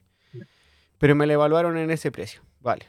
Las cajas, las cajas de, de Kenji Suda, las más pequeñas, parten en 10.000 euros. Pero es unas cajas pequeñitas, pequeñitas, pequeñitas simple, porque las cajas del las más eh, grandes y con más detalle, ya estamos llegando casi al... Eh, ah, creo que son como 50 mil euros. Fíjate, es que... Es que, yo, no, yo no pude ir a Japón como estudiante de Mansens, pero fue la clase que venía después que yo. Fueron a Japón y fueron a visitar a Kenji Suda al, al taller de él. Vaya, qué suerte. Lo fueron, claro, la universidad tiene esos contactos y pudieron viajar y todo. Entonces lo fueron a visitar al taller de él y, ellos me contaron que fueron, fueron a comprar madera con Kenji Suda. Entonces, mm, claro, entonces ellos buscando los trocitos pequeñitos, que eran maderas como bonitas y todo, y claro, pagaron por 30 euros, 40 euros, pagaron por madera muy pequeñita. Kenji Suda mm. andaba buscando las maderas grandes, los, los, los tablones grandes, que costaban 2.000 euros. Entonces, madera exclusiva, y ya, ya vamos contando que la madera que él tiene, obviamente la, ocupa para, para, productos específicos, especiales, y ya, ya todo, todo obviamente tiene su valor, tiene su costo. El tratado, digamos, de Bruche, que es carísimo, también dominar la técnica para poder aplicarlo también es carísimo. Eso es. Entonces, todo suma, ¿no? todo, suma. Y, y, aún, y aún así hay quienes te piden rebaja. Aún así hay quienes piden rebaja cuando uno, cuando uno quiere tratar de vender lo, lo, poquito que hace. Julio, de vuelta, de vuelta a España. ¿Tú tienes cursos de, de, de banistería? Sí, bueno, yo pues un poquito esa lo de ofrecer mi conocimiento a la gente fue precisamente por eso, porque cuando yo empecé no había nada. Entonces, como no encontré nada, de hacerlo de esta manera que, me gusta y que lo hago ahora, pues fue poner un poquito eh, ese granito de arena para dar la, oportunidad a la gente. Y, más que nada no, no, fue una idea mía, sino que fue a raíz de ya estar en internet y publicar cosas, pues gente que me conoció me, me pidieron eh, aprender conmigo, si podían venir a visitarme y, y ayudarles y tal. Mi, mismamente, aunque ahora mismo eh, estoy con, como ya te digo, con cuatro personas aquí que han venido de fuera, pues están haciendo un, curso a propósito, pero ayer mismo por la tarde estuvo aquí un, un amigo que voy a aprovechar me hizo, me regaló este cepillo que me encanta. ¡Wow! ¡Qué bonito! Es una, parece una tontería, pero es fantástico para limpiar la mesa del taller La Viruta. Me encanta. Sí, eh, Julio lo que está mostrando es un, es un eh, ¿cómo se dice? Una, no, pero es un cepillo. Un... Cepillo, pero de barrer. Claro, de barrer, claro, de hecho es madera, que es precioso, súper lindo. Es un cana de barrer la mesa. sí, y, y me lo y vino, vino un amigo a aprender por la tarde a que le ayudara con un, con un cana, precisamente. Se le había roto un poquito el filo y, y fue eso. Me conoció a través de Instagram hace, hace meses o, o, más, o más de un año y pues eso del contacto y eso, pues vive en Toledo y, y le invité a venir. Y, y, esa es la razón, un poquito cuando, cuando empecé en su momento fue porque la gente pues me veía y me dijo, oye, ¿me puedes enseñar? Oye, ¿te puedo visitar? Y, ¿Mm? y encantado. Y ¿Cómo, fue un poquito. ¿Cómo compones tus cursos? Eh, ¿Hacen algún tipo de mueble en específico es, o es eh, aprender a, a, ocupar las herramientas? Bueno, al, al principio eh, me preocupaba enseñar técnicas, digamos, aisladas afilado, preparación de herramientas, ensambles, cepillado, pero era algo como ejercicios. Ahora, eh, como mucho a lo mejor hago un curso al año, por, ya te digo, por, la, por las peticiones que me hacen más que nada, y ahora lo he enfocado, lo he organizado que tiene una duración un poquito más larga y hacemos eh, algún pequeño mueble donde eh, englobe todas esas técnicas, ¿no? Entonces, ahora mismo, por ejemplo, estamos haciendo esto. Ahora mismo hemos he organizado para un, un pequeño armarito con puerta que la puerta se abre de forma deslizante. Vale. Entonces. Que es una, una, puerta como estilo japonés, que hay que levantarla y deslizarla hacia abajo y ya la puerta sale. Y también tiene kumiko en la, en la puerta. Sí, bueno, el, el, el, kumiko lo he puesto como ejemplo, uh -huh. pero luego va a ser de madera porque no da, no da tiempo. No da tiempo, claro. Me dijera, bueno, pues quiero alargar el curso unos días más, pues haríamos kumiko. ¿vale? Pero y, bueno, como ejemplo, la... hacemos esto. Y las esquinas las veo con, con, colas de Milano, eso también es parte del curso, ¿no? Bueno, este eh, son eh, un ensamble japonés. Mm, claro, que no es, como, no es como cola de Milano tradicional, sí. Claro. Eh. No es exactamente cola de Milano, sino que es un, un, ensamble japonés que va a 45 grados, pero en el, en el curso que estamos haciendo, sí, haremos unas colas de Milano en las, en las esquinas. Igual, todo con, con, la filosofía esa de, de, del mueble Sasimono hecho con ensamble. por aquí. De todas las piezas, con diferentes ensambles, ¿no? y, y, esa es la idea. Pero bueno, el, el, diseño, digamos, es un mueble sencillo que pueda abarcar todo eso. Entonces, aparte de hacer el mueble, empezamos haciendo afilado, preparación de herramienta y luego eh, cepillado de la madera, completamente a mano, sin máquinas. Entonces, es, la idea es eh, aprender a usar la herramienta manual a fondo, de verdad, a fondo. Y, y la gente eh, lo que hace es trabajar. No es un curso donde yo lo hago, la gente mira y, y ya está, y me escuchan y ya está, sino que lo, lo hacen ellos y yo les voy dando las, las instrucciones, las explicaciones, las respuestas ¿no? A, a, a, las dudas y a los problemas que les surgen, porque al fin y al cabo, pues una, un tipo de curso de esta manera es lo que te ayuda a avanzar más rápido. Lógicamente puedes aprender online, ¿no? Como se suele decir, o, o por vídeos de YouTube y todo esto, pero claro, cuando tú estás mirando esas cosas, nadie te puede responder, nadie te puede corregir, no, no te pueden ayudar tanto como algo que es presencial, ¿verdad? Es, la gran diferencia, que, mucha gente también, eh, ahí a ti seguro que te lo preguntan, ¿y, puedes aprender por internet? ¿Puedes aprender online? Bueno, pues puedes aprender, pero yo la gran diferencia que veo es que es más tiempo, es la inversión de tiempo. Si aprendes por tu cuenta, vas a tardar más. A mí me tocó dar, dar harta clase por, por online. Hubo un tiempo que en el taller de nosotros, en, cuando trabajaba en Malmstens, eh, tenían que ir casi por turno.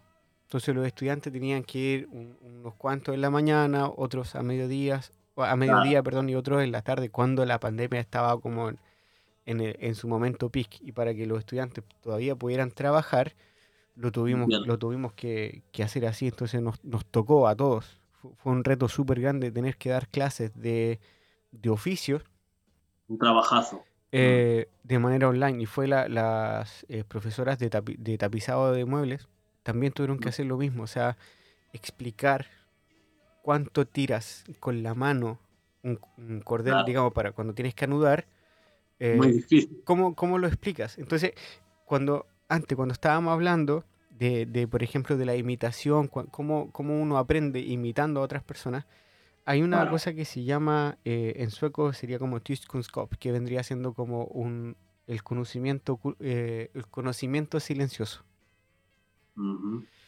De eso se trata mucho de que, a ver, en gran resumen y como en, en, en, idioma común y silvestre vendría siendo que el, conocimiento silencioso vendría siendo aquello que quizás no le puedes, no lo puedes verbalizar, que es como, que es justamente como claro, ¿dónde pongo mi peso en el cuerpo para cepillar? Porque, a ver, tú, dijiste, tú mismo dijiste, tú tomas un cana y cualquiera puede, cualquiera puede, digamos, arrastrarlo, tirarlo. Eh, y, sacas claro, claro, y, y, sacas viruta. Pero en la competencia, digamos, japonesa, digamos, en cómo tienes que tomar el cepillo para poder, para poder sacar esas telas de araña o cómo tomas el cepillo para, para simplemente sacar una, viruta común y silvestre que te dé un buen acabado. para dejar plana una superficie, que es de lo que se trata, de cepillar. Claro, entonces, ¿sientes tú como, como digamos, eh, profesor, porque estás enseñando, o como maestro de tu taller, que, muchas veces pasa eso, que cómo le explicas una sensación hmm. a, a tu alumno? Es, difícil, claro. Tienes que, tienes que hacerlo con él. Mm. Tienes que mm, ponerte con él, ver cómo lo hace y cuando alguien tiene experiencia, tú ves lo que está haciendo mal. Por ejemplo, si, si cambia la distancia, por ejemplo, del cana que hablamos, pues sabes dónde va a fallar. Por ejemplo, esta tarde eh, me pasó que uno de los chicos eh, estaba cepillando una pieza y le quedaba un trocito que no lo cepillaba, no, no llegaba, no llegaba, no llegaba. Y era porque estaba cambiando la presión del, del cepillo. Entonces yo podía ver lo que estaba haciendo mal, porque se le iba al final el cepillo, al final del, de la, pieza, donde queda en el aire, estaba haciendo más presión, pero él, cuando estás aprendiendo eso no lo ves. Entonces, le tienes que explicar que la presión la, la, tienes que cambiar antes de que el cepillo quede en el aire. Entonces, mm, tú le haces el ejemplo, él ve cómo tú lo haces, pero no lo puedes sentir. Entonces, con dirigiendo su mano, digamos, y, diciéndole dónde está el, punto, pues intentas explicárselo, pero claro, la, sensación, por ejemplo, yo muchas veces eh, digo que tienes que sentir la viruta en el filo de la cuchilla. Mm. Cuando, tiras del, cuando tiras del cana o, empujas sobre el cepillo occidental, eh, no es la fuerza y, el corte, sino que tienes que sentir cómo se despega la madera de, la pieza. Y eso está en el filo y es, es una sensación que, tienes en las manos, ¿no? No, se ve, sino que lo tienes en el tacto. Exacto, porque si yo lo, yo lo traduzco un poquito al, al trabajo que yo estaba haciendo, y que me toca hacer hoy, que por ejemplo antes trabajaba con gente que estaba estudiando ebanistería, hoy trabajo con gente que va a entrenar, trabajar, porque es el trabajo que, el trabajo que hoy hago es más un trabajo social, sigo como, digamos, profesor enseñando, pero lo que estoy haciendo hoy es más un, trabajo social y la gente que va al taller a trabajar eh, no, no directamente están interesados en la, en la ebanistería o en el oficio, ah. entonces ah. he logrado en, muy poco tiempo, que en tres meses, que ellos les, les interese lo que, lo ah. que, lo que nosotros estamos desarrollando en el taller y hay dos personas que están súper interesados en postular a, a, estudios de banistería. Entonces yo también aprovecho y lo estoy preparando para que en abril del próximo año ya puedan postular y ojalá, ojalá puedan quedar. Entonces eso, eso, eso a mí me llena un montón. Pero bueno, lo que iba era que, que ellos me decían, vale, pero si yo no puedo leer la dirección de la beta o, el trozo que estoy cepillando eh, eh, no, me permite ver. Vale, porque tienes una, un, lo cortaste y no se puede ver, te entiendo. ¿Por qué pasa? Suele pasar. Primero, primero cepíllalo, para el lado que sea, y mira la tabla por abajo. Y a veces hay maderas como, como haya, por ejemplo, que están, que están dura, que están que a veces, muchas veces para el lado que tú la cepilles no, no, no, no, se va a rasgar, no se va a romper. Yo le dije, escucha la... Eh, escucha cómo suena la máquina. Y le dije, mira, si tú pasas, pasas cepillando y tienes un sonido continuo, es que vas por el lado correcto.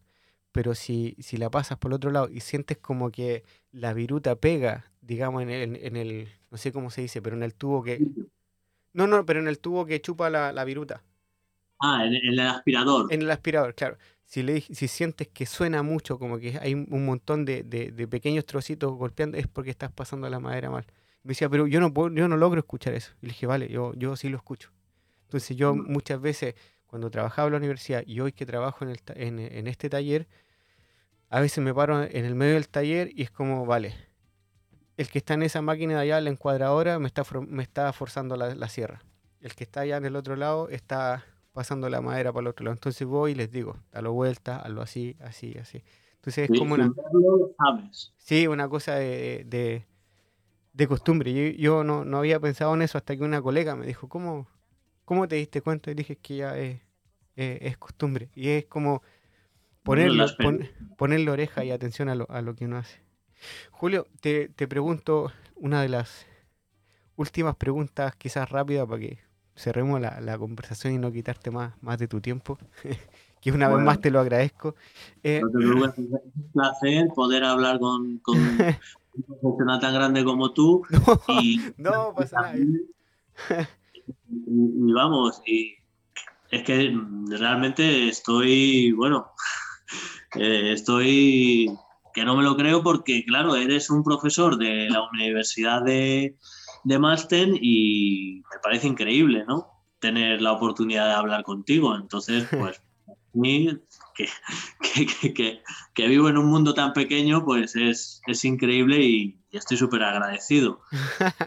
no, eh, te Y al mismo tiempo es una conversación muy amena, porque ¿con quién hablamos de esto? Yo le, le cuento a, le cuento a mi chica algo y bueno, está acostumbrada porque, porque me quiere, pero no le interesa lo que No, yo, yo creo que inventé la mejor excusa para poder tener, eh, para poder hablar de, este, de estos temas con distintas personas y esa excusa se llama podcast. Entonces también es un placer para nosotros, así que el tiempo que, que llevamos aquí yo lo estoy disfrutando y... Gracias, gracias Julio. Muchas gracias. Mira, Julio, eh, la pregunta que tengo, por ejemplo, en, a ver si se puede responder de una manera bien resumida para el que está recién empezando. Me voy a comprar mi primer cana. ¿En qué tengo que pensar? Te, te, la, te, la, te lo doy un poquito como ejemplo. Como un poquito como pienso yo a veces. Eh, voy, miro un cana y el cana cuesta 20 euros. Un ejemplo vamos a dar un, rango que se vaya entendiendo, ¿vale? vamos a llegar a 100. Veo un cana y viene la misma hoja, veo la misma madera, pero cuesta, cuesta 20 euros. Después veo otro cana que cuesta 50 euros. Y después veo otro que cuesta 100. Y digo, bueno, vale, el quizá el que cuesta 100 es mejor. Pero yo los veo en las fotos todos iguales. Y muchas veces quizás los vas a tener en la mano y los vas a ver todos iguales. ¿En qué hay que pensar? Claro, por, es, es bastante difícil decidirlo simplemente eh, por una foto. Eh, y, por, último, y por último, lo que dice el cepillo quizás está, está en japonés. Claro. Sí, eso tampoco ayuda mucho. Sí, eh, bueno, mm, como, como, digo, por la foto, eh, así simplemente voy a coger uno, perdona. ¿Ves? Por la foto, si, si tú simplemente ves esto y de esta forma, eh, es difícil decir si es bueno, si vale la pena comprarlo, a no ser que reconozcas la marca, digamos, mm. ¿no? Porque hay algunas marcas que son conocidas, que, son más famosas, entonces ya, digamos, tienes una, garantía, ¿no? Mm. Eh, pero si la marca no es conocida, nada, por la simple foto así es difícil de, decir si es bueno. Lo que mm, puede identificar que el, que el cana sea bueno y valga la pena es el acero de la cuchilla, que sea un, acero laminado. Luego hay varios tipos de acero dentro de que sean laminados japoneses, pero bueno, con que sea laminado ya tiene un valor. Y luego también que sea laminado el acero de la contracuchilla o como llamamos contrahierro, ¿Mm? que es este, ¿vale? Este cepillo es de un, estudiante que tengo ahora en el taller, lo, he, ¿Mm? cogido por aquí a mano, los otros están ahí atrás. Sí, espérate, hay un paréntesis de todas las personas y con mucho respeto a todas las personas con las que yo he hablado eh, en este podcast, eh, el que ha tenido el fondo más lindo, que más me ha llamado la atención, eres tú, Julio, porque Julio atrás, métanse al, Instagram de Julio y van a ver la, van a ver la pared que tiene llena de herramientas japonesas, es precioso, el mejor fondo. Muchas gracias, pero, pero bueno, es, no es nada. Si no, me, hubiera puesto de, cara allí a las piedras de afilar, son todo rocas y, y bueno, es otra vista. Sí, bueno, pues como te decía, la calidad del, del cana, lo primero es el, acero que tiene, porque el, bloque de madera realmente es siempre eh, roble blanco japonés y el, digamos, el taco de madera no, no se paga. O sea, es, mm. es, lo más barato, por así decirlo, porque es todo es igual. ¿Y la, fibra, ¿y la fibra de la dirección de la, de la beta? La, hay, hay tres tipos, pero lo, miramos aquí en, la testa. Entonces puede ser un corte, eh, digamos, eh, tangencial, el que decimos, que tiene los anillos todos enteros, ¿no? O puede ser un corte más eh, en oblicuo, ¿no? No radial todo, sino en oblicuo. Como tipo, tipo 45 grados. Claro, claro. Entonces, depende de, lo, de lo, recto que sea el grano y lo fino que sea la fibra de ese bloque, de, eh, de ese tipo de roble, pues puede ser mejor, sobre todo por resistencia y por elasticidad y, por estabilidad de la madera, ¿no? Porque como las herramientas de madera se mueven mucho, ¿no? Entonces en el, en el cana es importante eso. Pero realmente por el bloque de madera no te puedes, no tiene valor la herramienta. Lo que vale de un cana es el acero.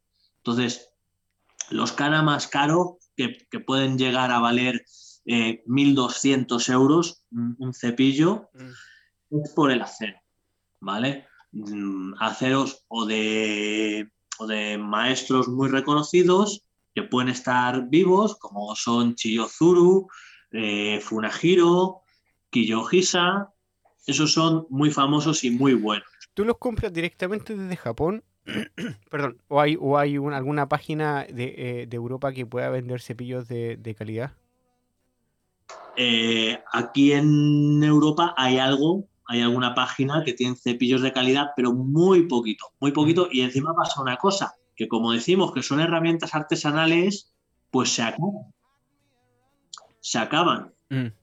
Entonces no hay stock de, de, herramienta japonesa en Europa como hay de, herramienta occidental, que, mm. que siempre hay, hay, más, aunque se puede acabar. Pero la herramienta japonesa, yo siempre veo que hay un problema de que la que hay se acaba y muchas veces hay que esperar a, que traigan otro suministro. Mm. Y aún así, como te digo, está súper limitado eh, en, la, en, la, compra de, de, canas japonesas. Para elegir, me refiero, para, para poder elegir eh, el acero de un taller o de otro. Entonces yo, los, yo todos los he comprado a Japón directamente. Todos los, que tengo yo a Japón. Seguro, seguro que, más de alguno que está escuchando, que no, que no tiene la, suerte de vivir en, Toledo, te, va a escribir por, por Instagram para preguntarte dónde conseguir y si es que das clases online. ¿Te gustaría hacer una clase online? Me ha, la verdad que, me ha pasado ya bastante. Que, que, gente que no puede venir en persona, pues me ha, me piden que, lo haga online. Y esa es una de las razones por las que he empezado a publicar los vídeos en YouTube para ya de manera instruccional, ¿no? Con, ya con contenido informativo y didáctico, ¿no? Y lo que pretendo es eso, compartir una especie de curso, si lo podemos llamar así, sobre la construcción completa de un mueble, empezando desde el afilado hasta el acabado. Entonces, ahí me, queda mucho trabajo, pero es algo que quiero hacer completamente gratis y altruista. Porque a, la pregunta que me hacías, mm, no quiero hacer cursos online. Lo siento, pero no, no quiero. Vale. Porque no me, no me siento cómodo y por otro lado, mm, creo que no se aprende bien. Entonces, no me quiero meter en ese, en, ese corral, digamos, en ese el momento que el momento que te decías de hacer un curso eh, online y quizás particular, me, anoto de los primeros, por si acaso, para que lo tengas presente. bueno, yo, espero que, lo que publique en YouTube sirva y, es totalmente gratis porque siempre me, gusta decirlo que aunque parezca mentira, mm, no, no tengo el, los canales ni las redes sociales monetizadas como esto que hacen y tal. No, no gano ni un céntimo porque no quiero. Es parto de la base que no quiero. Vale. ¿Cómo se llama tu canal en, YouTube? Igual, Estudio Hayabusa. Estudio Hayabusa. Porque yo lo estuve mirando, yo lo he mirado un par de veces, me acuerdo cuando también hablaste de, las de las piedras, eh, lo estuve mirando el día domingo que te mandé un, te mandé un mensaje que mm. te, estaba toda mi familia haciendo galletas de Navidad y yo estaba viendo un video de cómo, cómo se ajustaba el cana desde, desde, digamos, desde la bolsa de recién comprado, cómo se iba ajustando. Y tengo que reconocer que me dio, me dio la gana y llegué a la casa el domingo y agarré el cana pequeñito que tengo, le puse el lápiz y empecé a, rasparlo un poquitito. Pero bueno, llegué, llegué hasta ahí y, y, mañana voy a, voy a poder recién seguir. Muy bien. sí. Eh, piedras. ¿qué piedras te puedes, puedes recomendar que sea una, una buena, no la más buena, bonita y barata, sino que una piedra buena? Que a ti te guste, quizás. Las, las, el afilado siempre digo que es el epicentro de la precisión. Y en Japón, por eso el, el afilado es tan importante, porque eh, es la cuna de, mm. de, las piedras de afilar, ¿no? Entonces, lo primero, pues que sean unas piedras japonesas que son piedras al agua, que se usan con agua. Y en segundo lugar, eh, invertir lo menos posible, ¿vale? No, no, hay que comprar las piedras más caras que vemos eh, en la tienda de internet ni nada de eso, sino las más económicas. Eh, porque realmente la diferencia que puede haber es que unas piedras son más blandas y otras más duras, las, las que suelen llamar cerámicas son más duras y lo que tienen es que en lugar de sumergirlas en agua para usarlas, pues simplemente con pulverizarlas están listas para usar, ¿no? Pero, pero que no es, no es necesario.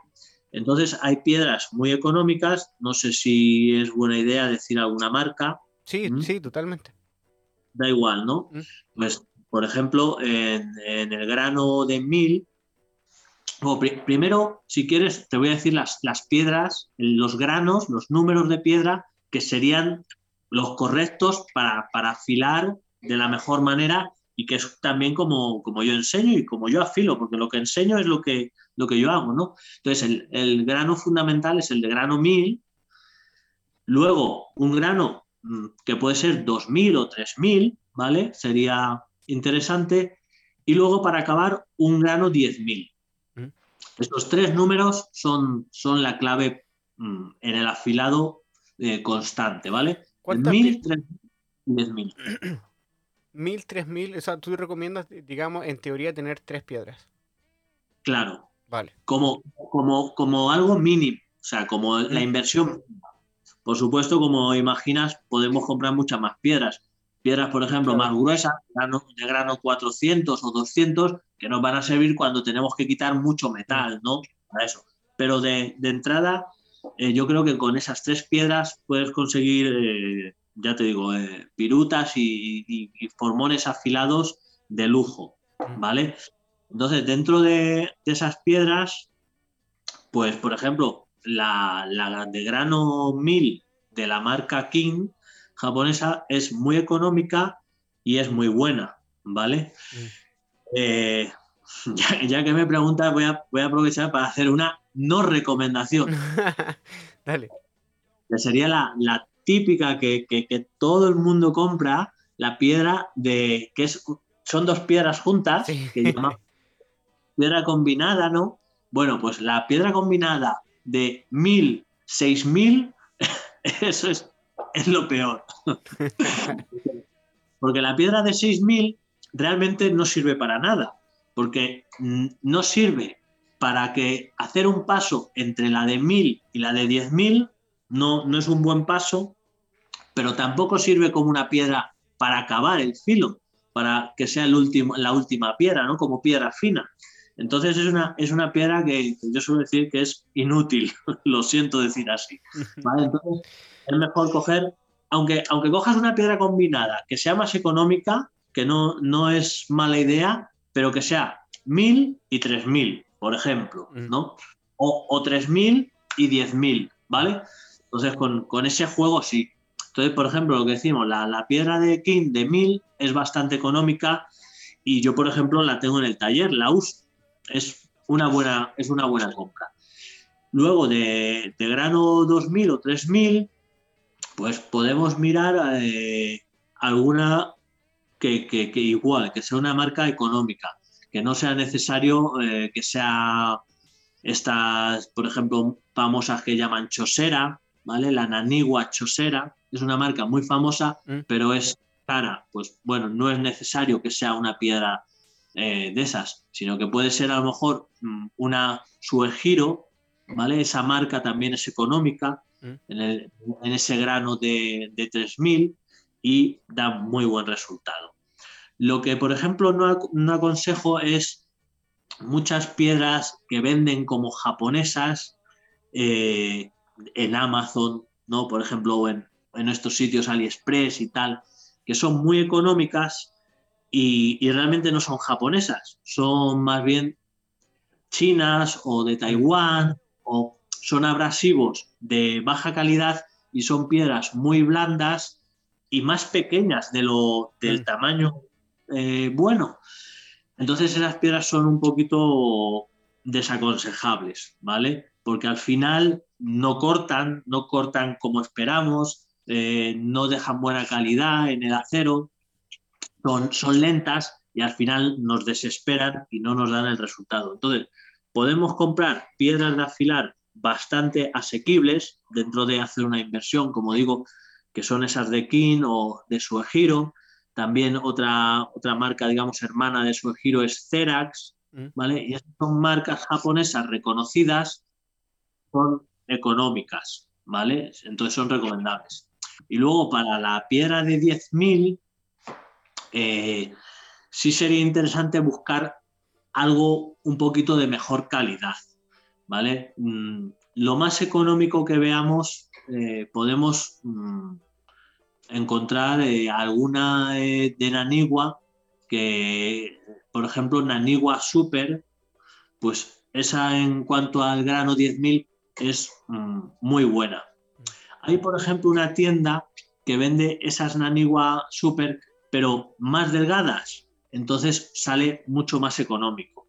Entonces yo intento aconsejar comprar lo más económico, pero que no nos defraude, que no sea algo que luego nos cueste más caro, ¿no? Digamos. Ahora, si me dices cuáles tus piedras favoritas o cuáles son mirar el dinero, ¿cuáles piedras comprarías? ¿no? Pues mm, en grano 1000 cogería la Nanigua de la serie Hibiki, ¿vale? En el grano 3000 cogería una eh, que se llama mm, Kensho y esa no la venden todavía en Europa, esa está en Japón. Y luego en el grano 10.000 cogería la Nanigua Super, la que es de la serie Super. Esas tres, como esos tres granos, serían eh, en cuanto a piedras artificiales las, las favoritas, las, las mejores artificiales que hay. Espero que ustedes que están escuchando y han llegado hasta, hasta aquí en esta conversación hayan anotado todos los nombres, si no retrocedan, vuelvan a escuchar, porque estas son las preguntas más, más frecuentes. ¿Qué piedras me compro? Y sobre todo cuando se está empezando, es tan fácil perderse entre tanto nombre, entre tanta, tantos productos que hay y no saber cómo funciona. Y, y, tú que llevas tantos años, Julio, eh, ya tienes, has probado distintas marcas, distintas piedras. Entonces el, el, dato que tú estás eh, entregando hace que la gente que está empezando y que quizás no sabe tanto, ahorre tanto tiempo. bueno, por, por suerte, no sé, la verdad que he tenido la oportunidad de probar muchísimas piedras de afilar, porque por un lado, a lo largo de los años he comprado muchas, entonces mm. he probado muchas, pero es que luego, por otro lado, he tenido la oportunidad de probar todas las piedras que ha traído gente a mi taller, que ha traído gente que ha venido a aprender y han traído piedras que yo no conocía y, mm. y las he probado. Y luego súmale también, he pedido en Japón a todos, a todos los maestros carpinteros japoneses que he estado en su taller y he probado sus piedras de afilar. Entonces, la verdad que por suerte es un, es un campo que, que, que han dado bastante. Entonces, al final hay cientos de piedras en el mercado, hay muchas marcas, porque es un mercado muy grande, y, te puedo asegurar que me quedo con esas tres. O sea, de, de todo lo que he probado, al final, con tres es, es suficiente. Buenísimo, ese, ese es tremendo dato. Julio, para una de las cosas para terminar, tú también tienes un, todavía tienes el blog activo, ¿no? Eh, bueno, eh, sí, eh, la verdad que en estos años he escrito, he abierto hasta cuatro blogs, pero bueno, por circunstancias que es mejor no mencionar, mm. malas experiencias no con gente en el mm. pasado, pues he quitado algunos blogs de esos pero ahora actualmente tengo un blog en activo que, que mantengo y bueno, ya sabes tú lo que cuesta escribir porque se lleva mucho tiempo, pero, pero, pero está ahí. O sea, hay un, un, blog de, de, mi página que, que, intento cuando saco tiempo mantenerlo vivo, ¿no? Ese, ese es el, el, link que tienes en tu, en tu cuenta de Instagram, ¿no? No, esa es la, la página, creo. en Instagram tengo la, la página principal de, mi taller. Luego, dentro de la página principal hay un apartado que, te lleva al, blog. El blog eh, tiene su nombre que se llama Un mueble para conservar la pasión. Buenísimo. O sea que, también si lo escribes en Google te va a salir automáticamente. Claro, seguro también escribe tu, nombre y el estudio Hayabusa también va, también va a salir, ¿no? Si haces una búsqueda sale, sale todo. Entonces, bueno, ahí está. Y bueno, pues igual, trato de, compartir información o experiencias en el taller que a lo mejor pues no, no puedo poner en YouTube o, o en el Instagram, ¿no? Que el Instagram es algo como más rápido, como que Mm. haces una foto, pum, y a lo mejor es una idea. Pero un blog, pues, pues te da más detalle. Lo que pasa es que lleva más tiempo. Eso es, eso es. Sí, sí toma tiempo igual, porque hay que, hay que preparar, hay que pensar en, en- hay que pensar un poco qué escribo, después lo escribes, después lo reescribes, porque esto así, este tono, cu- cuál es el tono que quieres llevar, cómo lo quieres escribir, cómo lo quieres explicar, después ponerte a escribir, a mí me, a mí que me gusta ilustrar, toma tiempo, toma tiempo. Claro. Yo, yo por eso, yo por cosas personales, familiares, qué sé yo, yo no, ya no le dedico quizás tanto tiempo y por ahí quizás me doy más el tiempo de, de hacer un video que me, me suena un poquito más rápido. Se me olvida la mitad. El otro día subí un video de 6 minutos de- hablando de cómo fresar con una, con una máquina. Pero claro, Sí, después, que, después que lo subí fue como, hoy se me olvidó la mitad de las cosas que iba a decir. Bueno, tendré que hacer otro video otra vez. me daré el tiempo para hacer eso, pero yo creo que, que son cosas que pasan. sí, Julio, sí. eh, yo nada más que agradecer una, una buena conversación.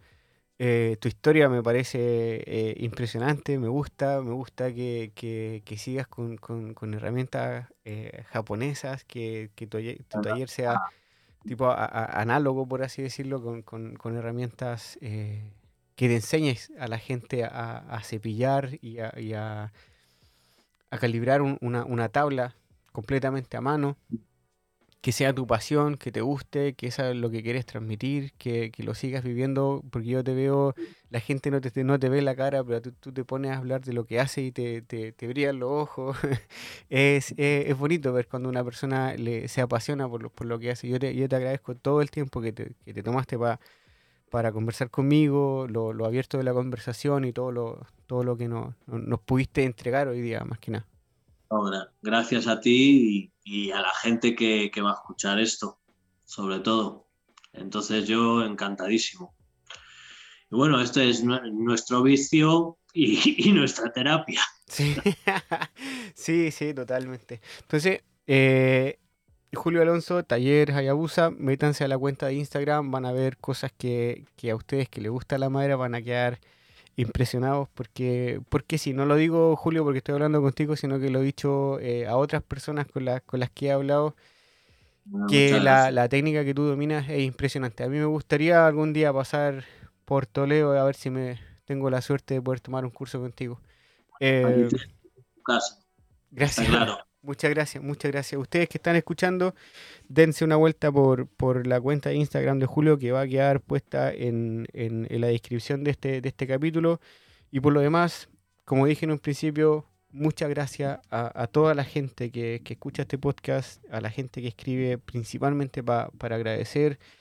Eh, sigan la cuenta de, de Spotify, sigan la cuenta de...